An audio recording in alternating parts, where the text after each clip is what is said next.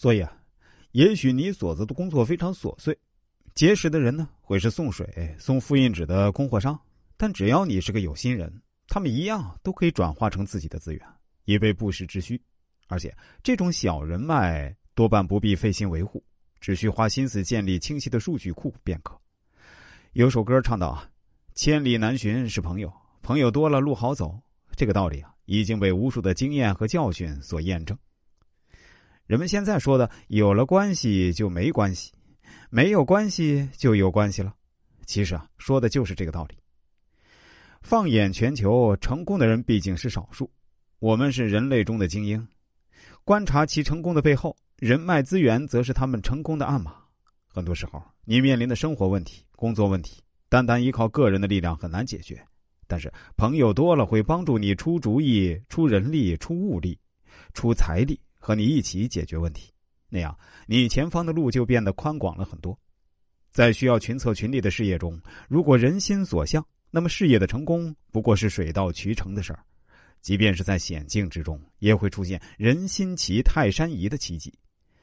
人脉是一种看不见的资产，在无形当中帮你获得相对全面和真实的职场信息。因为你的个人获取职场信息的能力是有限的。身在职场，我们都有这样的体会：当工作一切正常时呢，很少会去关注自己所在行业、所在岗位的职场动态。即便有这样的经历啊。自己所得到的信息也很难是最全面、最真实的。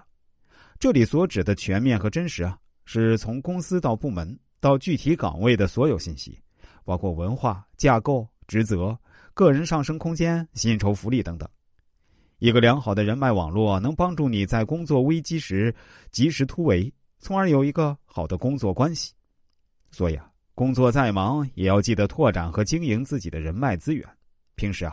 多和同学保持联系，适当参加和组织一些同学聚会。同学中只要有商业合作的机会，自然会优先考虑这些联系频繁的人。除此之外，还需要经常参加一些职业培训，这时候结识的同学会更有针对性，彼此交流和合作起来呢也会更为顺畅。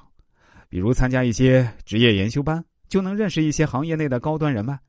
跟同事之间在工作之余啊，组织一些娱乐活动。定期的聚聚，一起去户外或者是 KTV 玩一玩，有利于促进感情，工作起来协作会更为顺畅。另外啊，对待已经离职的同事，也要经营和维护好同他们之间的关系，因为很多同事在离职后会依然活跃在这个行业中，而且啊，会走向更好的事业平台。适当的给予问候，会让对方倍加感动。如果有一些好的职业机会啊，他也会第一时间想到你。在工作之余，还可以根据自己的兴趣爱好参加一些对应的社交圈子，例如户外运动，多结识一些驴友，对于拓展人脉关系啊，都大有裨益。职场上的事情瞬息万变，谁都说不好明天会是什么样。我们没有能力去主宰和控制一个变化，但我们要有跟着变化而变化的心理准备和能力。平常搭建的这些人脉和网络啊。会是我们在职场遇到危机时，帮我们尽快突围的最有效的途径。章子怡再成功，也需要有经纪人替她打理；姚明成为小巨人，更离不开他背后的姚支队。因此啊，此刻的你，无论是处在顺风顺水、意气风发的阶段，还是迷茫彷徨的十字路口啊，最好的职场人脉，永远是我们驰骋职场最有力的保障。织就一张自己的人脉网，将保证我们在顺利的时候更进一步，危机的时刻呢也不会掉下去。